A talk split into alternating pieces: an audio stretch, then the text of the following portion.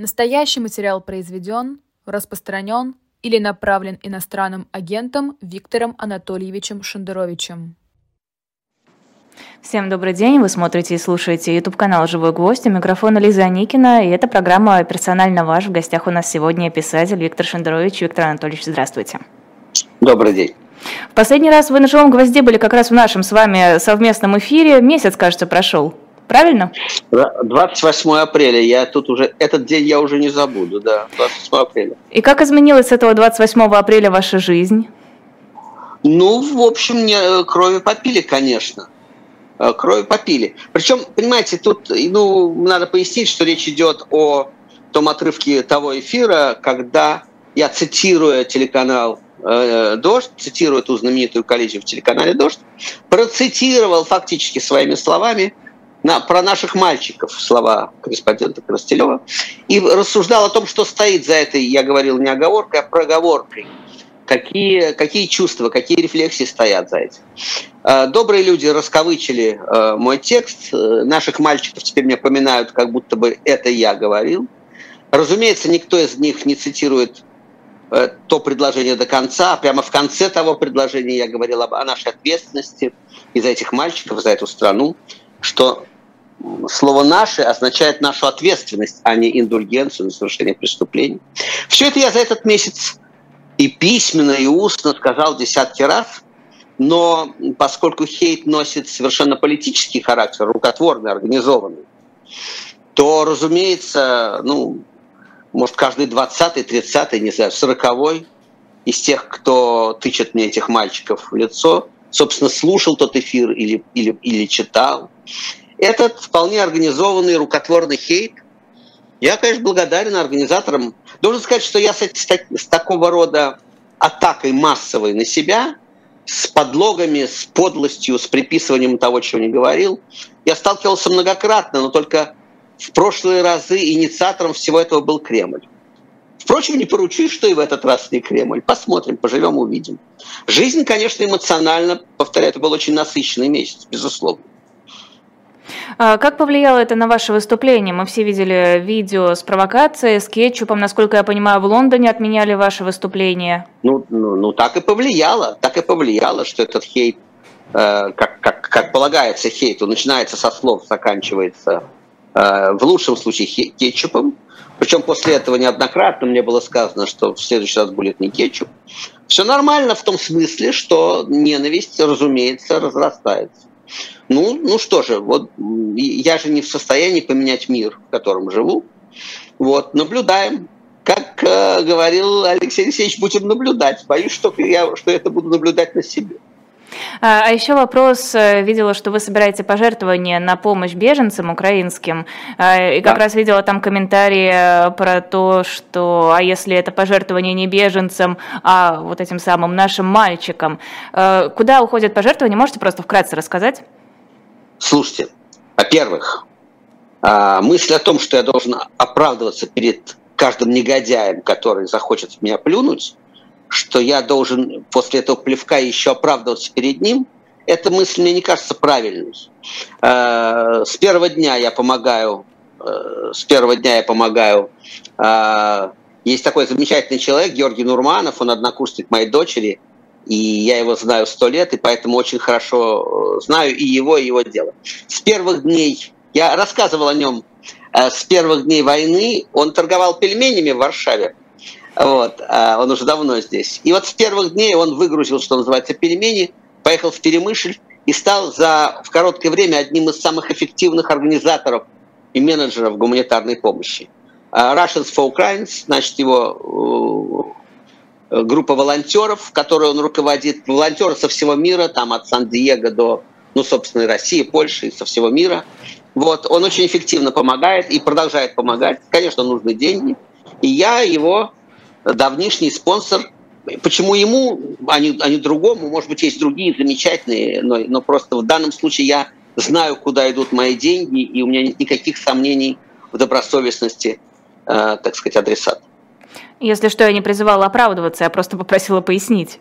Да, нет, понимаете, какая штука? Меня э, это новая, я не знаю, новая ли это этика или старое хамство. но количество людей, которые требуют от меня, чтобы я отчитался по своим донатам, просто зашкаливает. То есть люди, мне кажется, совершенно потеряли края. Э, напоминая мне, что я должен отчитываться. Нет, братцы мои, я отчитывался, когда, когда мы собирали э, деньги с вас, вот тогда я должен отчитываться.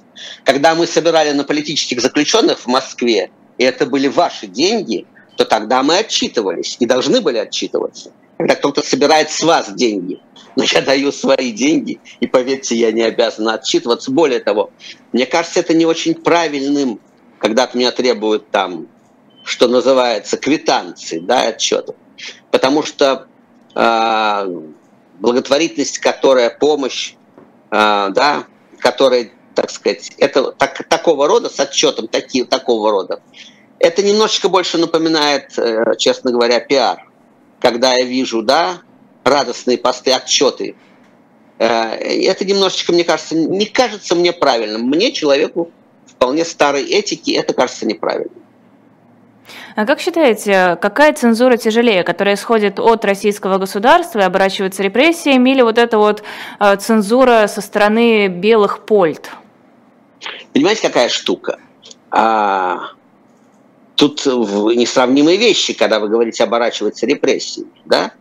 Когда за слово «война» э, депутат Горинов, да, депутат Яшин, Володя Карамурза садятся в тюрьму на, на годы, да, Кригер, Михаил, да, мои, так сказать, мои друзья, когда они садятся в тюрьму, то как же мы будем это сравнивать с этими венецианскими грязными волнами? Нет, это э, совершенно разные вещи.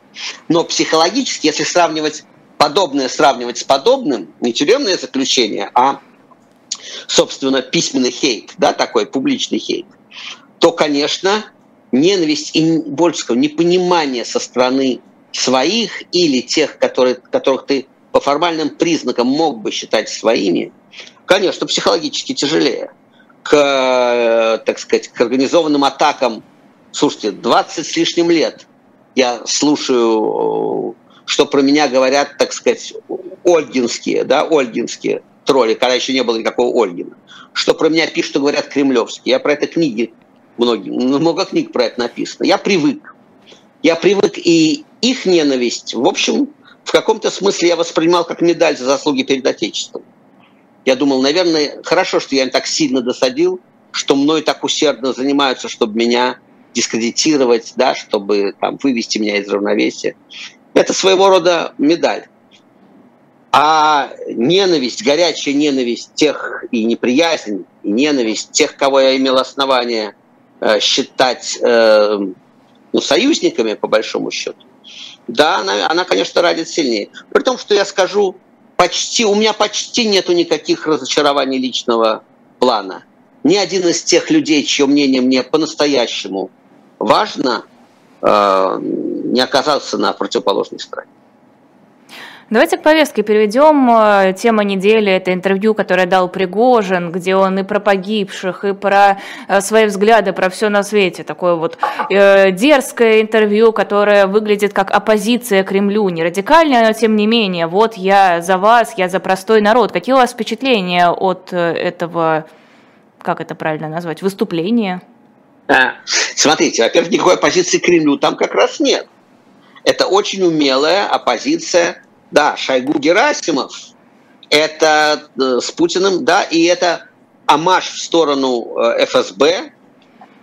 Он очень точно знает, с кем воюет. А, э, вы знаете что, я тут по этому поводу было много комментариев и догадок, что за этим стоит. Давайте мы будем попробуем констатировать, то есть не, не догадываться о чем-то, что может быть тем или другим, а констатировать. Что можно констатировать? Что государственная, собственно говоря, машинка идет в разнос. И никакого государства единого, ледяного путинского государства, каким мы его знали, уже нету. Это уже в открытую идет. Мы раньше знали борьба, да, борьба башен Кремля, это называлось, война между башнями Кремля. Это называлось. И в основном это были конспирологические догадки. Сегодня все это выплеснулось, матом выплеснулось, буквально в криком на поверхность. Сегодня ясно, что идет, начался дарвинизм, что идет дележка прерий, что несколько прайдов делят прерию. О никаком законе. Это так проявляется политика. Это сегодня политика. Да? Схватка Пригожина, Кадырова, Шойгу, Ковальчуков, всех других мы еще не всех знаем. Подождите, Схватка подождите, а разве прерия не принадлежит Путину? Вы знаете, уже нет. Я думаю, что нет. Путин важная, Путин обитает в этой прерии. Его еще нельзя просто порвать на части. Он еще, да, он, его нельзя порвать на части. Он, он э, с тем и с другим, он пытается еще удержаться в роли, так сказать, верховного арбитра. Но решение это да? кто принимает? Так уже не, я не думаю, что кто-то принимает один все решения. Я, я повторяю, без конспирологии мы только видим, что э, конфликт там в этой, в этой саванне там вышел в открытую плоскость, что они рвут друг друга у нас на глазах. Э, население российское может догадаться, хотя на его памяти такого не было, хотя ну, в легкой форме было в начале 90-х, что самым важным ресурсом в ближайшее время исторически будет силовой ресурс, что никакого закона нет, его и раньше не было, но раньше более-менее что-то еще они симулировали что совершенно очевидно, что когда все это лопнет, да, и потечет, как говорил, в понедельник начинается в субботу, была такая культовая книга в моем поколении, в юности, Стругацкий.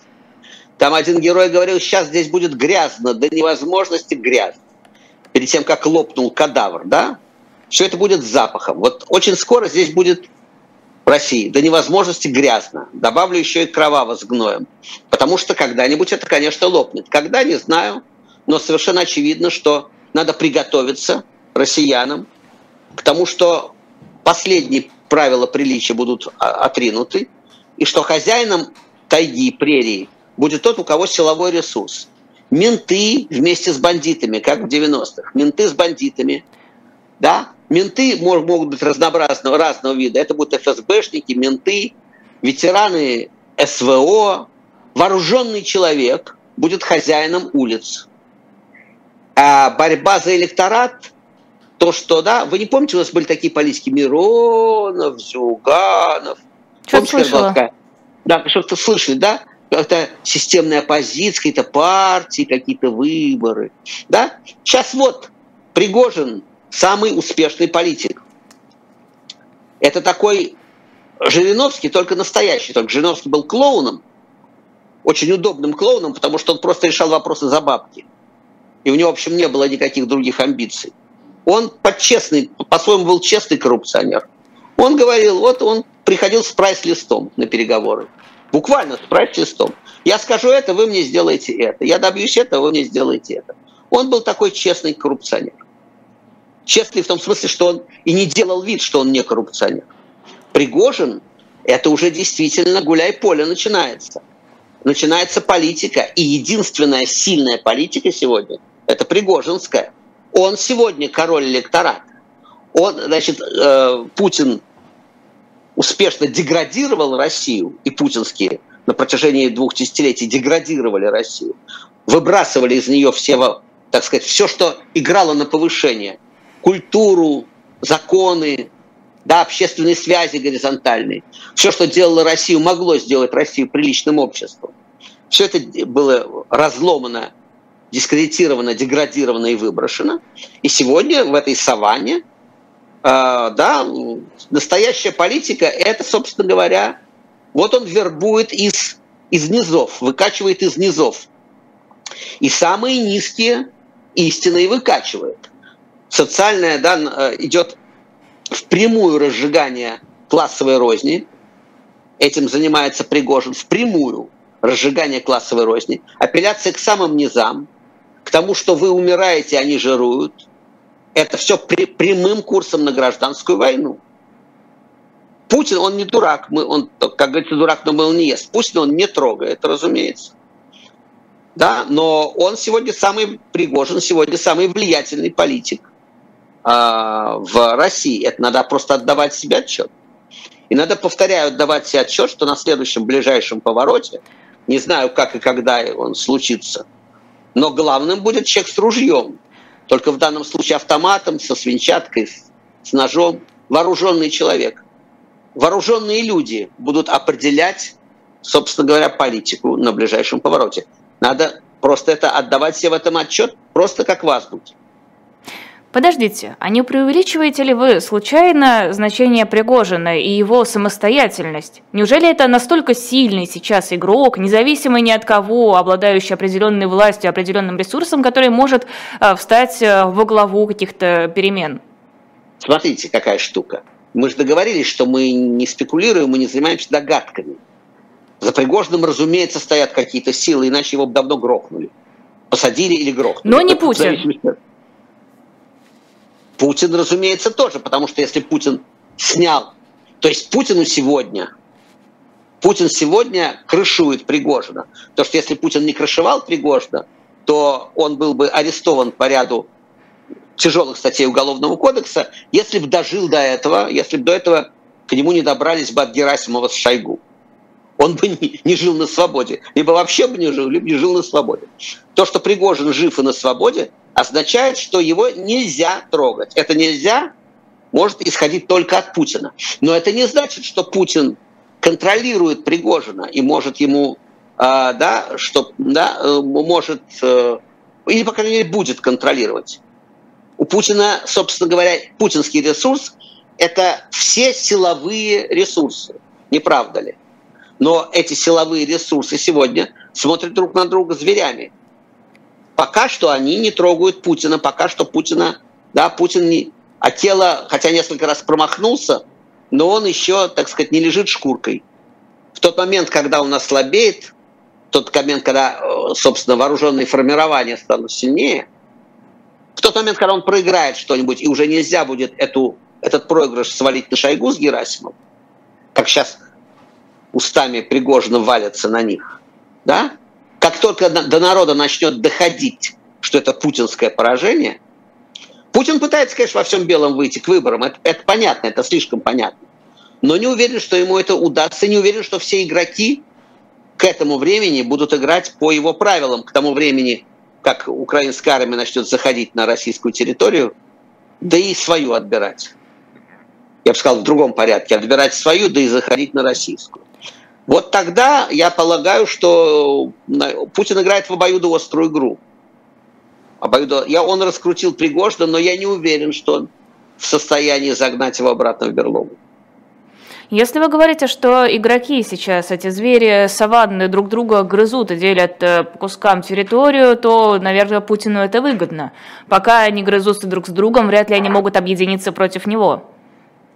А, естественно, разделяя власть, он этим занимается, он на этом держится, собственно говоря, на, на этих противовесах.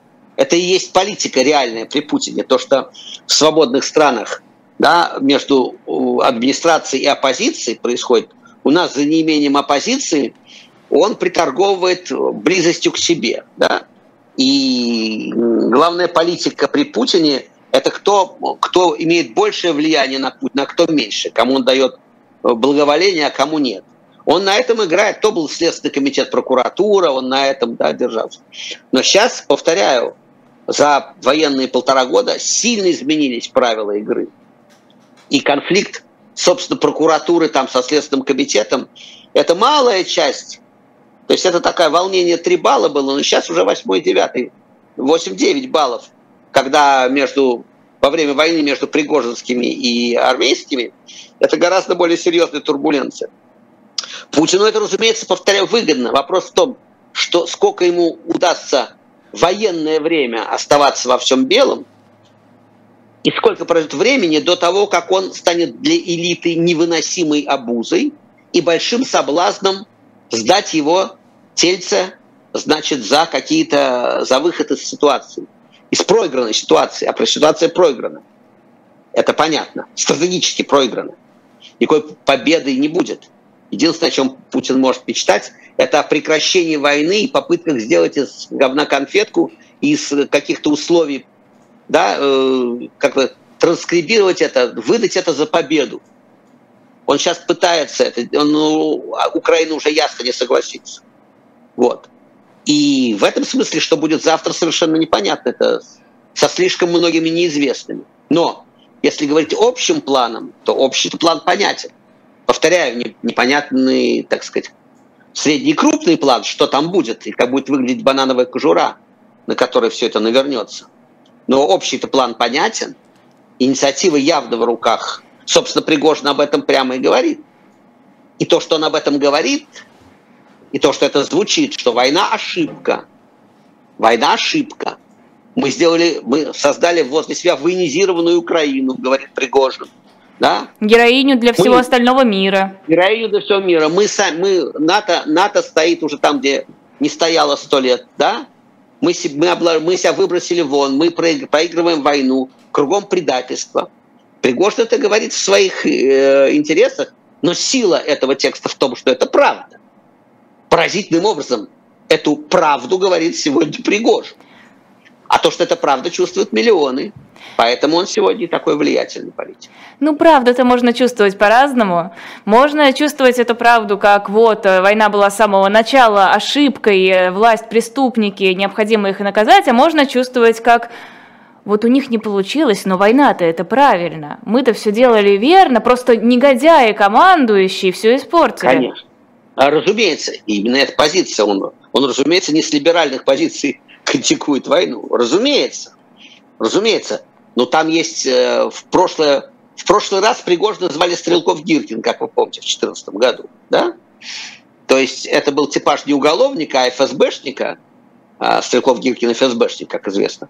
Причем официальный преступник по Страсбургу, напомню. За ним пытки, убийства да, доказанные в Страсбурге. А, то есть убийца сменил убийца. Только тот был ФСБшный убийца, а этот просто уголовник. Это просто к вопросу о том, куда, как, как сползает пейзаж. Да? Ну, так сказать, такие частные изменения. Но тем не менее, в прошлый раз, в 2014-2015 году эта тема была. И Стрелков Гиркин пытался стать Пригожным сегодняшним. Да? Немножко пообкусывали ему руки-ноги, привели в чувство. Вернули обратно его, так сказать, на, на, на шесток на свой шесток. Вот. Но тогда не было все-таки э, и ни широкомасштабной войны, ни такой реакции Запада, э, поэтому это все прошло менее турбулентно. Сегодня, э, ну и Путин уже давно играет в банк Пригожин тем более, потому что Пригожину, поймите, активность Пригожина, э, ему деваться некуда. Абсолютно некуда. В Африку. Вы перевер... Перевер... Ну, слушайте, он силен, пока у него, ну что, перешивать лицо, да? Я не думаю, что ему это сильно удастся. Значит, а, в Африке ему спрятаться будет трудновато. Простите, Саванна мой большая. Чер... Мой черный юмор, простите, он в Африке не спрячется. А, послушайте, нет, он силен только поддержкой, путинской поддержкой. И сегодня ни Путину наружу нет выхода, ни Пригожину. Он либо он понимает, что только в только вот как серфингист, он может только на гребне волны, поймите. Только на гребне или там. Ну, он, если он попадет под волну со всей силы, он погибнет. А поэтому он держится на гребне, это очень понятно. И будет держаться сколько может. Но еще раз, он не хуже нас с вами понимает, что как только Путину будет э, невыгодно его существование, его сдадут, сажать его можно, тут не надо ничего выдумывать, это не Ходорковский, не Карамурза, понимаете, с Яшиным. Ничего придумывать не надо, тяжелейшие статьи Уголовного кодекса, которые он, собственно говоря, даже и не скрывает. Ни что он убийца, ни что он, э, на, на, так сказать, вербует наемников.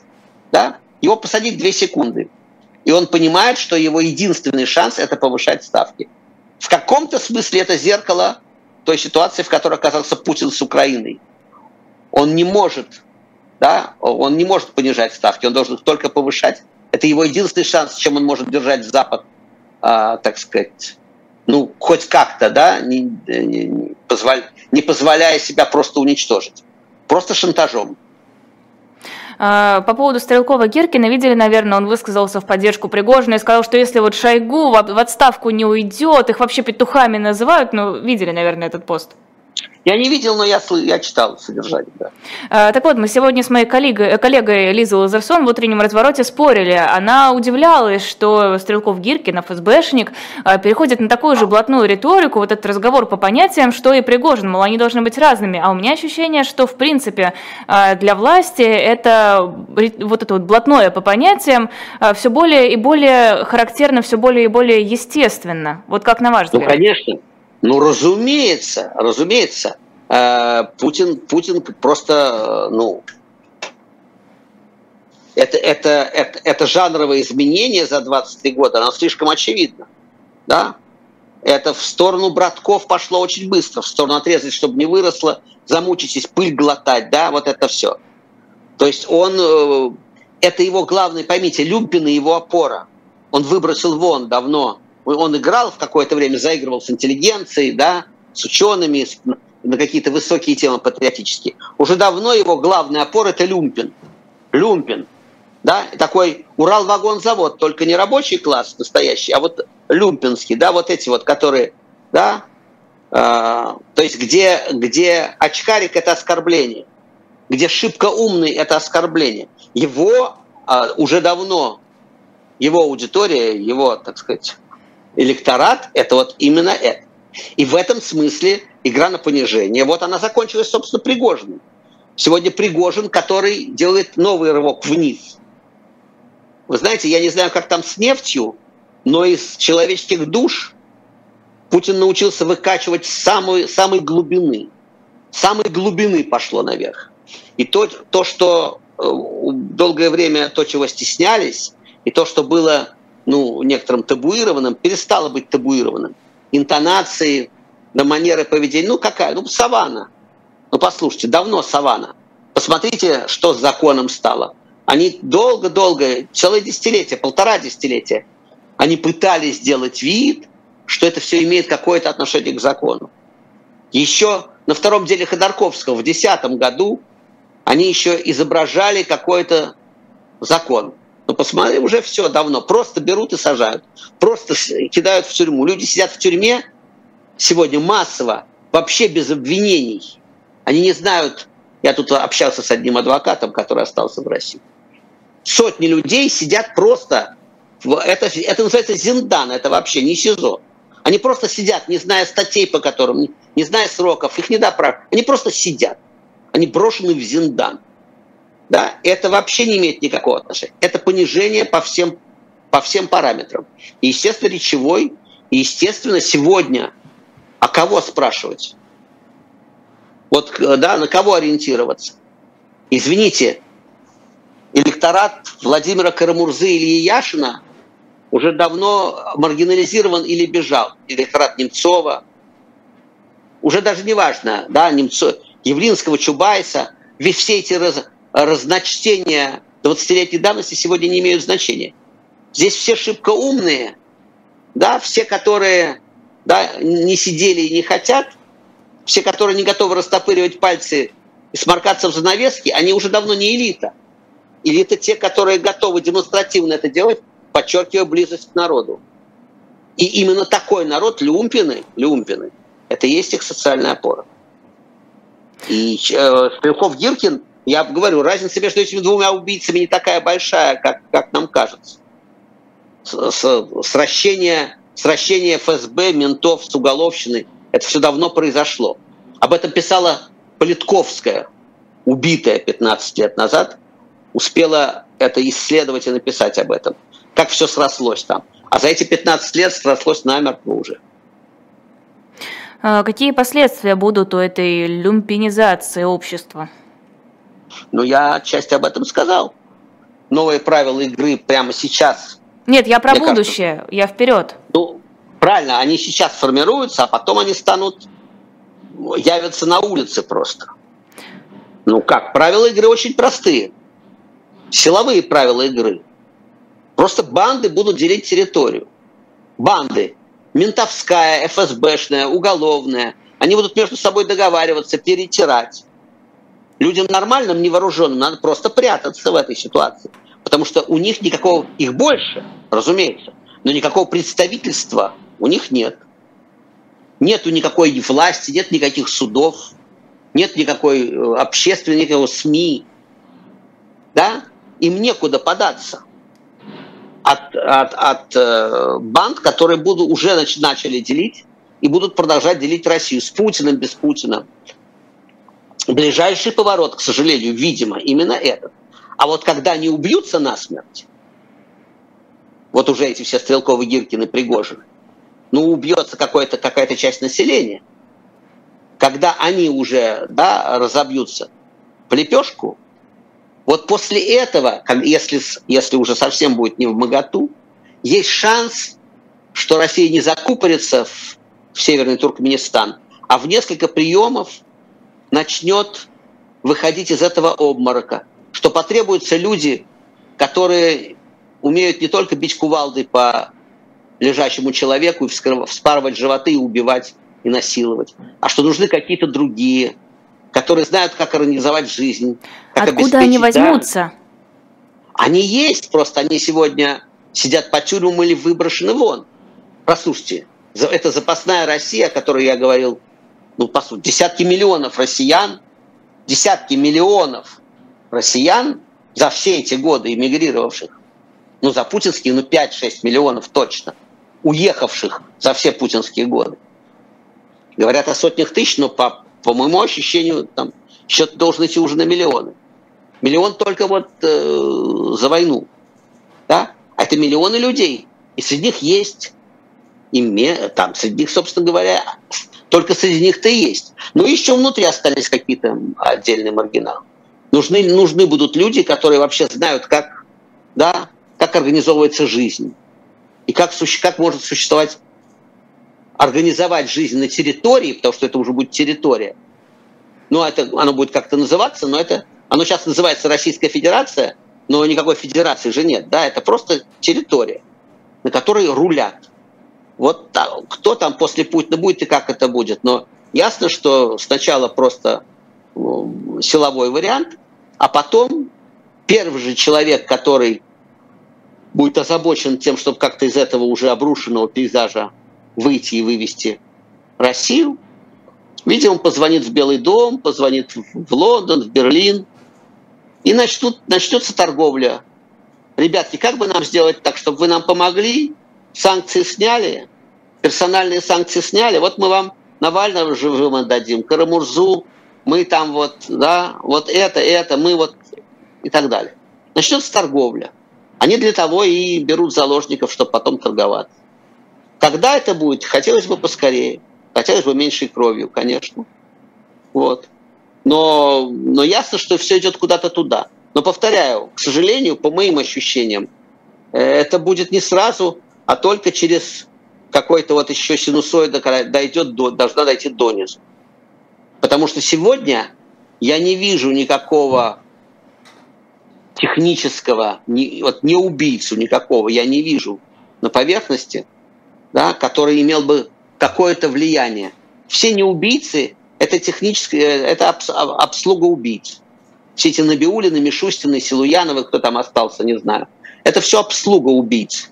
Никакой политической силы за ними нет. Они просто их обслуживают, держа на поверхности. А в какой момент этот условный Мишустин, неважно, как его будут звать, условный Мишустин, да, то есть какой-то не убийца, да, из, из этой банды, но не убийца. То есть человек, с которым Запад согласится разговаривать. В какой момент да, дойдет до того, что да, нужно будет как-то просто, чтобы выживала территория, и понадобится вот такой головастый технический человек, ну, посмотрим. К этому времени уже на поверхности не будет, конечно, никакого Пригожина, Стрелкова, Гиркина. Но пока они будут, я подозреваю, что Россия будет довольно дорого платить за это. Писатель Виктор Шендерович в эфире YouTube-канала «Живой гвоздь». Прервемся на рекламу на сайте shop.diletant.media. Есть книга «Гонка разоружения» журналиста Скотта Риттера. Она рассказывает историю заключения и исполнения обязательств по договору о ликвидации ракет средней и малой дальности. Думаю, что многие историю эту, вернее, ее дальнейшее развитие наблюдали в последние годы по новостям. Подробнее можете как раз в этой книге почитать. Она продается с печатью от «Эхо».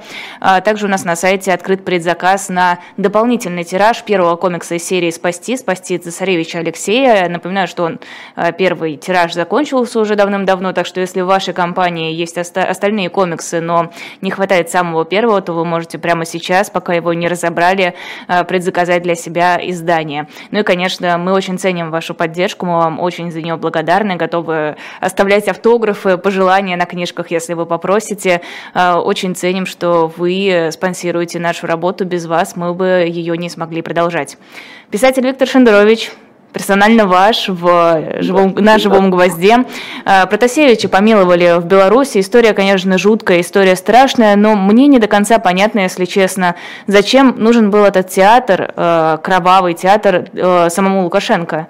Зачем ему нужно было так использовать Протасевич? Из личной мести или что-то кому-то продемонстрировать? Ну, и, и личная месть, сладкая личная месть заключается не в том, чтобы убить, да, вы помните, он полюбил старшего брата, как заканчивается э, роман Оруэлла, да? Он должен полюбить старшего брата, он должен его полюбить после пыток.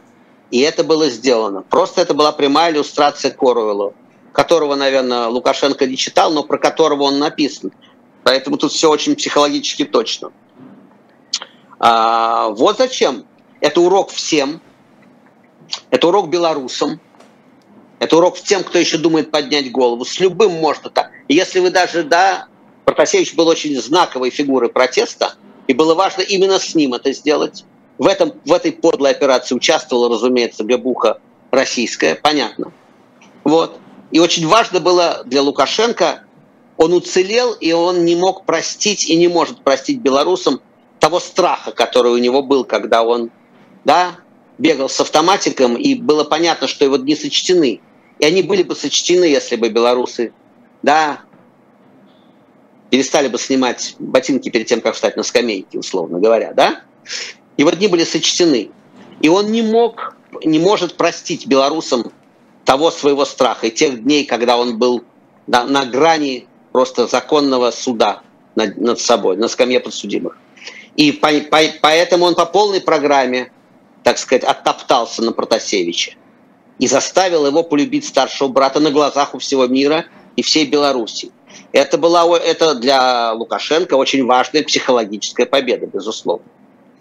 И, конечно, э, надо говорить, это давно сформулировано, что э, надо все-таки, это Надежда Мандельштам, кажется, писала, что надо, надо осуждать тех, кто ломает, а не тех, кто сломался.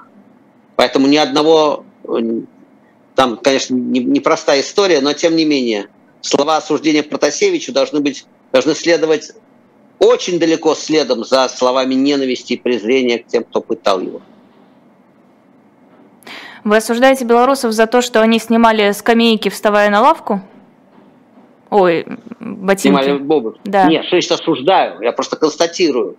Просто констатирую, что белорусы которые, э, да, которые пошли на мирный протест, которые не пошли на, собственно говоря, силовой, на, на силовой штурм, разумеется, а это, это, был, это был просчет, к сожалению. Мы можем констатировать сегодня, что это был просчет. Я сам, э, разумеется, приветствовал мирный вариант. Я сам, разумеется, участвовал в мирном варианте. И мы тоже проиграли, вы помните, в 2012 году, в 2011-2012 году. Мы проиграли именно потому, что мы не хотели крови, как и белорусы. Но, понимаете, общественное давление – это просто вот век живи, век учись. Общественное давление работает э, в, в Чехии, в Польше, да, там, где есть, там, где власть не будет размазывать просто э, танками, да, мирный, мирный протест работает в Праге и не работает в Андижане. В Андижане он заканчивается тем, что в людей стреляют из, из бронетехники. Понимаете, по мирному протесту. А для мирного протеста нужна европейская администрация, которая уйдет после мирного протеста, если он достаточно массовый. Да?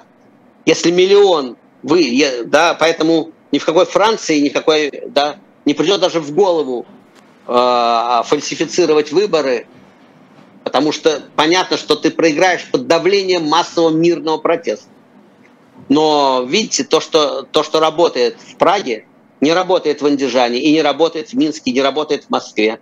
Там, где можно просто переломать руки-ноги, там, где можно просто посадить лидеров протеста, там, где можно просто выдумать уголовные дела, там, где можно демонстративно просто топтать, как топчут э, Марию Колесникову, да, демонстративно топтать, не скрывая, что это не скрыв... именно демонстративно, потому что все понимают, что она ни, ни в чем не виновата, да, э, в этом смысле просто констатируем, что э, если бы белорусы предпочли силовой протест, да, если бы нашлось кому, и они бы на это пошли, то, конечно, Лукашенко бы давно не было, и в итоге крови бы пролилось меньше парадоксальным образом. Подождите, подождите, Потому почему что... вы так в этом уверены? Вот хорошо, белорусы устроили силовое свержение власти, после чего Владимир Путин говорит, мой партнер по ОДКБ, Лукашенко, был свергнут бунтовщиками, несмотря на то, что он выиграл выборы, и сейчас давайте-ка мы введем войска. Смотрите, нет, нет, Лукашенко был э, хромой уткой. Целую неделю над Лукашенко смеялись Скобеева с Соловьевым. Его были готовы сдать. Сдали бы, конечно. Сдали бы, конечно. Был Бабарика, который был вполне, простите, э, системный человек. Мы углубились далеко. Мы углубились э, немножечко в подробности. Э, сейчас ведь о другом. О том, что, в принципе, э, мирный протест желательный для нас – и для меня, и я сторонник мирного протеста.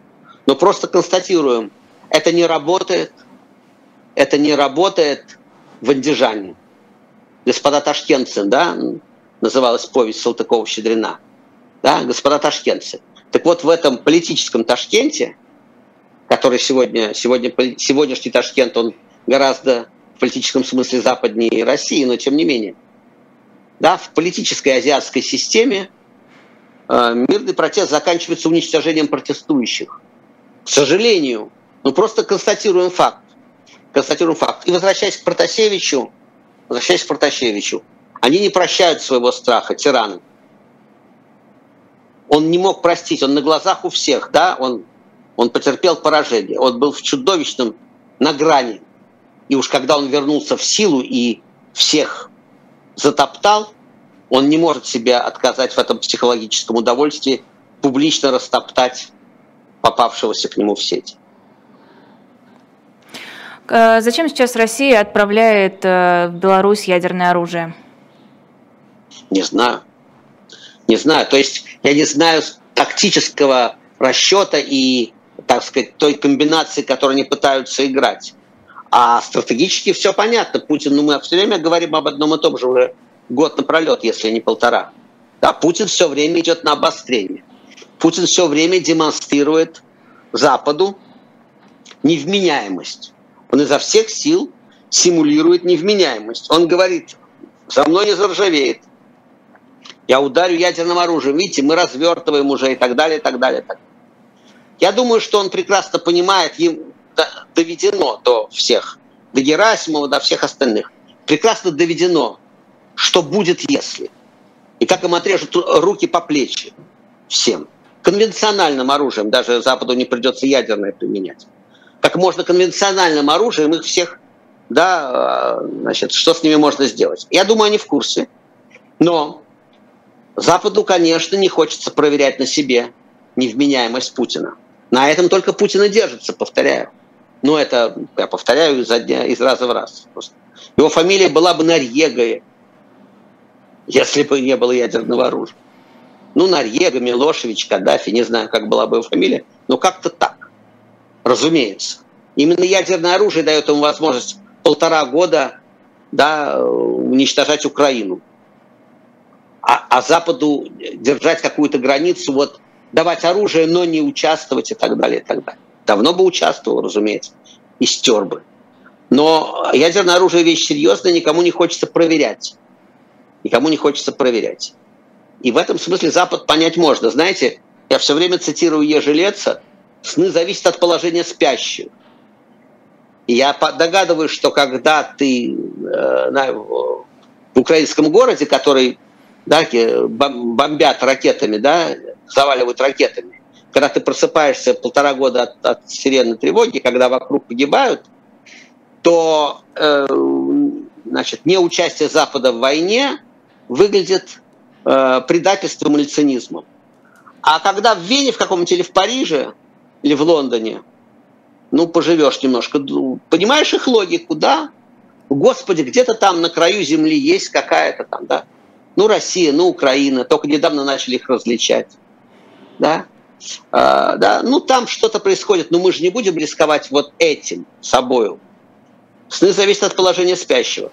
Поэтому это можно назвать, повторяю, целесообразностью, прагматизмом, можно назвать цинизмом и подлостью. Это уж как, как хотите. Но ясно, что Запад не хочет проверять на себе.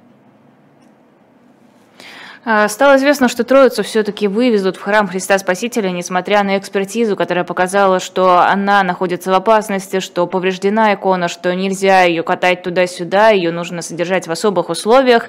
Что за упорство? Это глубокая а, это... религиозность? Никакая религиозность, Лиза. Послушайте меня, тоже мы нашли религиозного человека. Это подавление бунта. Потому что заключение экспертизы в Третьяковской галерее с точки было бунтом. Разумеется. Это бунт против Путина. Путин велел отдать икону. И вдруг появляются какие-то люди, какая-то хрень начинается наукообразная. Так со всем же уважением они говорят. Они же не, не говорят, не, что не трожьте негодяя нашу икону. Они говорят, ну вот Нет, смотрите. Они, они говорят, икону, Путин говорит, икону трогать надо, икону перевозить надо. Вдруг выходит группа профессоров и говорит, нет, икону трогать нельзя. Лиза, это бунт. Это бунт. И все, это, все поняли, что это бунт.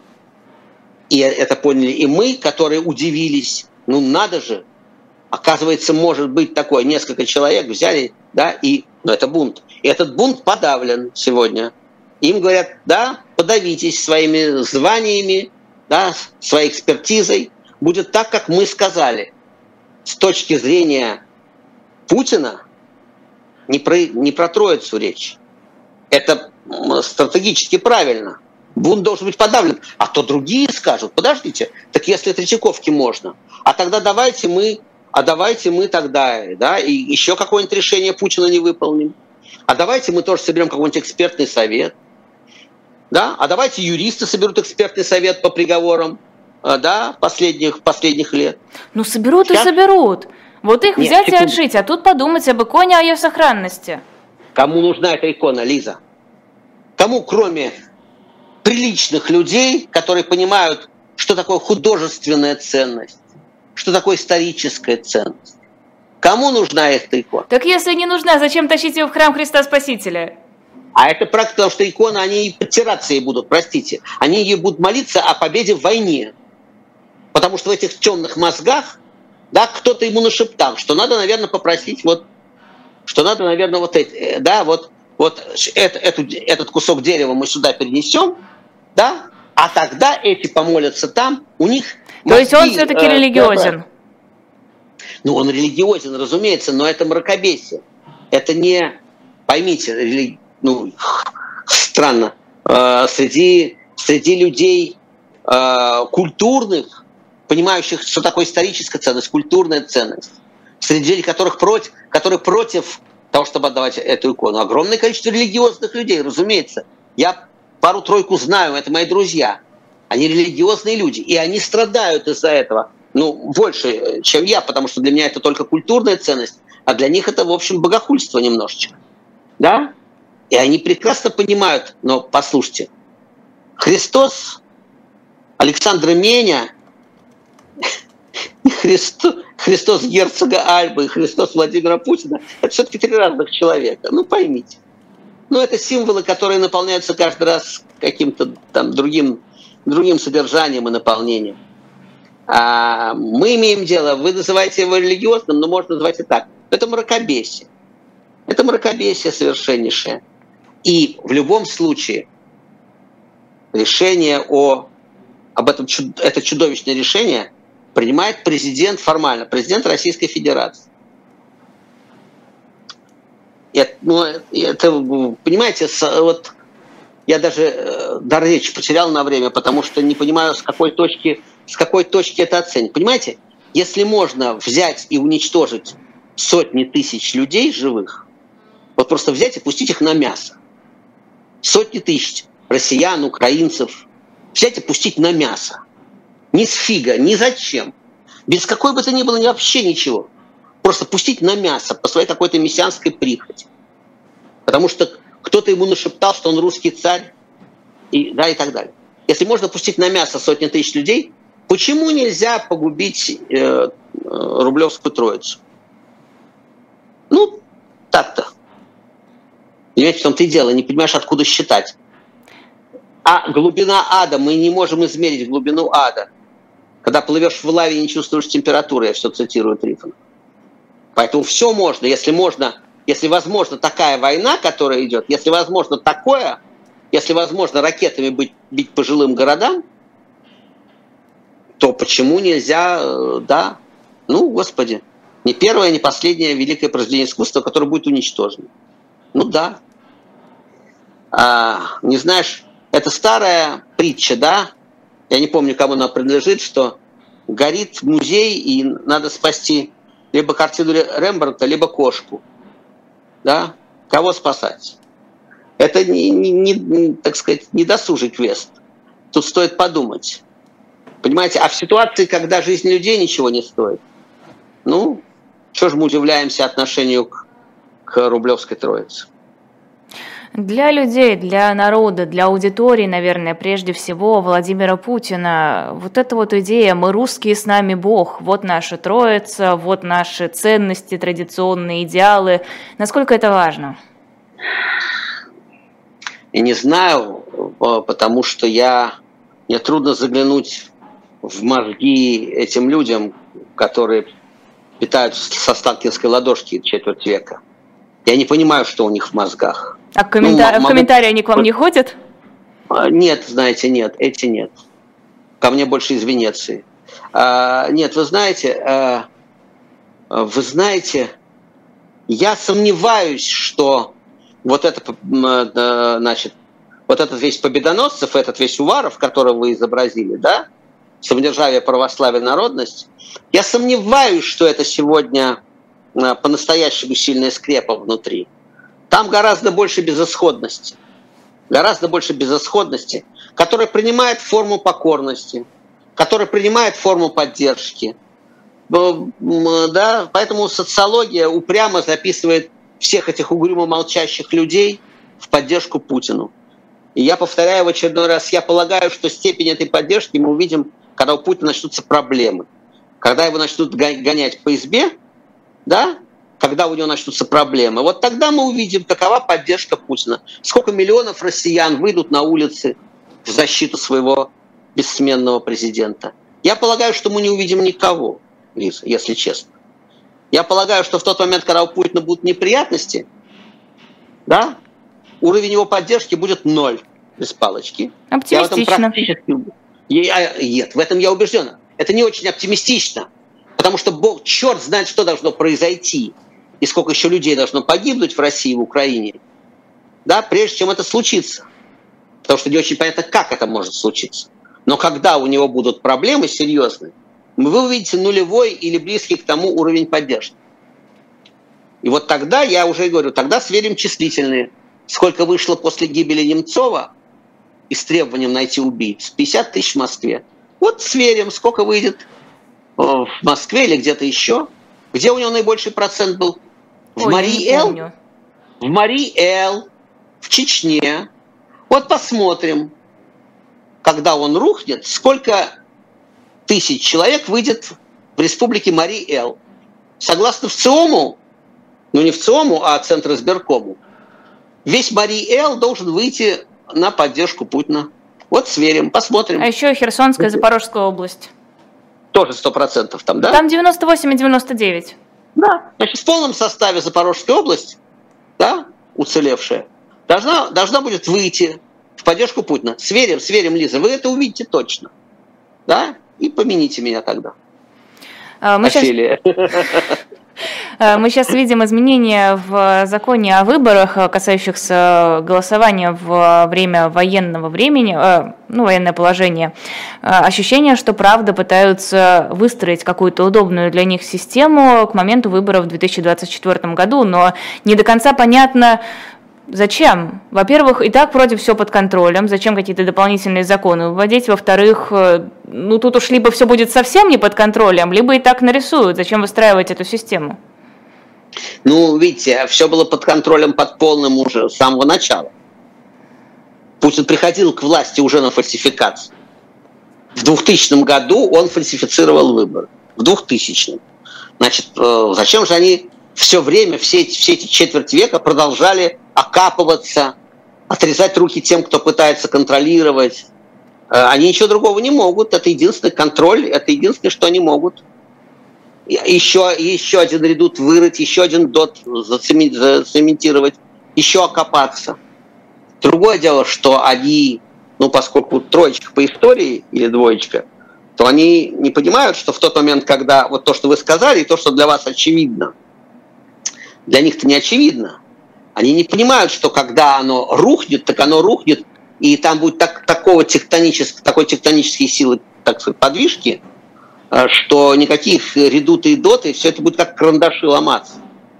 Как карандаши в центр избиркона. Но они будут окапываться. Послушайте, может, им даже, может они даже доживут до 24 года и, и что-нибудь опять выберут. Рассчитывают Тоже. на это, как думаете? Они, конечно, рассчитывают. А куда деться-то? А куда ему деться, Лиз? Ну, послушай. В Африку? Ему, ему не, некуда было деться в 2012 году. Мы в 2012 году надеялись, что им хватит ума уйти на цыпочках. Договориться как-то, да, вот там, и уйти на цыпочках, получить какую-то там гарантии какие-то и так далее. У них, они в 2012 году этого уже не могли сделать. А после Болотной площади, после Крыма, после Донбасса и после 22 года после обнуления на пеньках, после попытки убийства Навального, на который они попались. Послушайте, ну куда Путину уходить? Он, э, ему дай бог до, дожить до скамьи подсудимых с таким послужным списком. Там еще чеченцы есть, не забудьте. И не все чеченцы, э, не всех чеченцев зовут Рамзан Кадыров, да? Поэтому там очень большие счеты. Поэтому ему от власти деваться никуда не, невозможно. Конечно, он пойдет на выборы, и, конечно, он их выиграет, если позволит тектоническое положение, если к тому времени не, не долбанет снизу матушка история. Да? А эту скорость предсказать невозможно. Это может случиться послезавтра, а может там, через несколько лет. Но судя по скорости, ну мы же видим, с какой, с какой скоростью меняется пейзаж в сторону гуляй-поля в сторону от последних примет государства. Ну, государство, какое-то государство. Хоть, хоть тираническое, но государство. Мы все больше гуляй поле, все ближе к нему. Ну, не знаю, мне кажется, что Северная Корея или Иран прекрасно подходят под то, к чему мы сейчас приближаемся, как модель поведения. знаете, что да. И да, много лет только... живут. Все нормально. Да, да, да, нет, я об этом говорил. Худшее, что может произойти после того, как расшибемся о свою мессианскую идею, худшее, что может произойти, это именно иранское, иранский корейский вариант, Северной Туркмении я это называл там, да? Неважно. А, то есть э, просто окукливание и жизнь под санкциями. Да, разумеется. Разумеется, все это возможно. Разумеется, это, это тоже может быть. Но а, а, а, счастливая развилка, вот следующий этап, как мне кажется, почти неизбежен, вот этот силовой, вот это вот банды, которые делят территорию, а когда через какое-то время все-таки э, смута закончится тем, что надо будет как-то обеспечивать какую-то территорию, я не знаю, как она будет выглядеть к тому времени, но вот тогда потребуется какой-то там... Все-таки есть, есть надежда, что в этот момент будет еще одна развилка. Я не знаю, будет ли она, но я надеюсь, что она еще будет для России. Развилка, когда можно будет свернуть в сторону все-таки на окружную дорогу и обратно на разворот и в сторону Европы. Виктор Анатольевич, спасибо огромное. Это был писатель Виктор Шендерович в эфире YouTube-канала «Живой гвоздь». Сразу после нашего эфира будет программа «Особое мнение». В гостях Михаил Светов. В 17.05, как обычно, слуха и эхо Сергея Бунтмана. Можете уже сейчас начинать писать ему вопросы. В 18.05 на канале «Дилетант». Не на «Живом гвозде», а на канале «Дилетант» будет программа «Дилетанты». Тема Григорий Потемкин, светлейший князь или князь тьмы. И в 20.05 на YouTube-канале «Живой гвоздь» программа 2020 19.23 в гостях Нина Хрущева и в 21.05 программа «Нормальная жизнь». Тема «Инвалидность, ограниченные возможности или дополнительные потребности». Ведущие Ирина Воробьева и Нюта Федермессер. Подписывайтесь на YouTube-канал «Живой гвоздь», подписывайтесь на телеграм-канал «Живой гвоздь», ставьте лайки и заходите на shop.diletant.media, покупайте там книги и журналы, вы нас поддерживаете, вы позволяете нам и дальше работать. Если не хотите ничего покупать, можете перевести нам какую-то сумму, которая не будет для вас обременительной по QR-кодам или по ссылке под видео. Всем спасибо и